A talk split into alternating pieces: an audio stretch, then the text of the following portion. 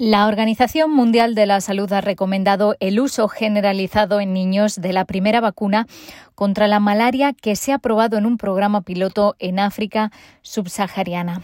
Con esta buena noticia arrancamos la ONU en minutos. Soy Beatriz Barral.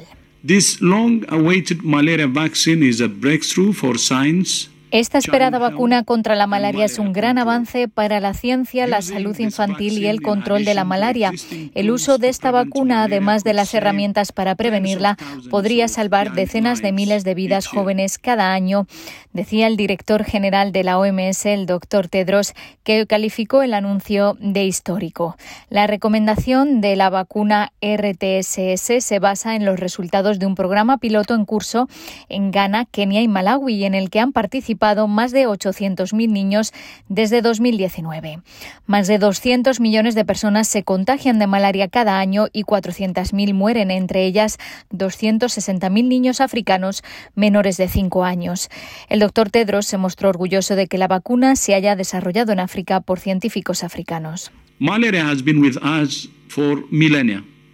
And the dream of a malaria vaccine has been a long held but unattainable la malaria lleva con nosotros milenios y durante mucho tiempo el sueño de una vacuna fue inalcanzable. Hoy la vacuna RTSS, que ha tardado más de 30 años en desarrollarse, cambia el curso de la historia de la salud pública. Todavía hay un largo camino por recorrer, pero este es un importante paso. Las noticias sobre el coronavirus, en cambio, no son tan buenas. La Organización Panamericana de la Salud no da la pandemia de COVID-19 por controlada en ningún país de las Américas y espera que el nivel de contagio siga siendo alto a comienzos de 2022 e incluso más adelante. Aunque en el último mes las infecciones han bajado, los números siguen siendo muy altos. En la última semana hubo 1.200.000 casos nuevos y 24.000 personas murieron.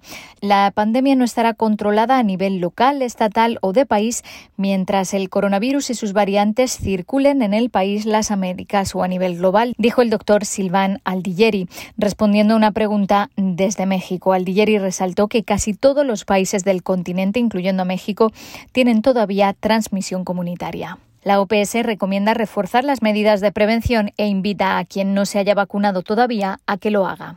El número de haitianos que llegan a Panamá sigue aumentando. En la última semana de septiembre entraron al país 18.500 migrantes, lo que representa el 20% del total de este año. Panamá reporta más de 88.500 entradas de migrantes en situación irregular, en su mayoría personas provenientes de Haití, en lo que va de 2021. Según un informe de la Oficina de Coordinación Humanitaria de la ONU, las autoridades panameñas informaron del descubrimiento de 40 restos humanos en la densa selva del Darién, en la frontera oriental de Panamá con Colombia, durante esa semana.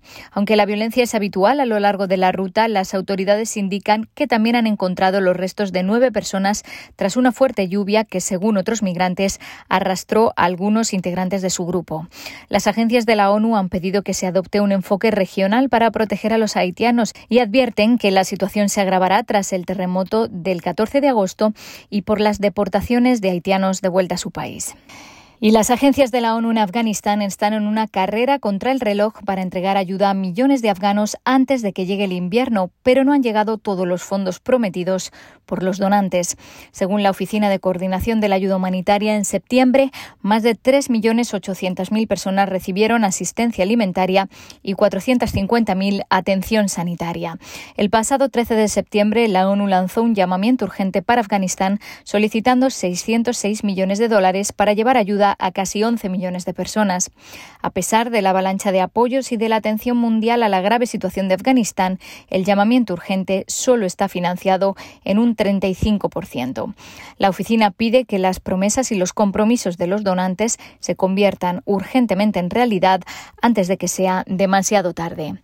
Hasta aquí las noticias más destacadas de las Naciones Unidas.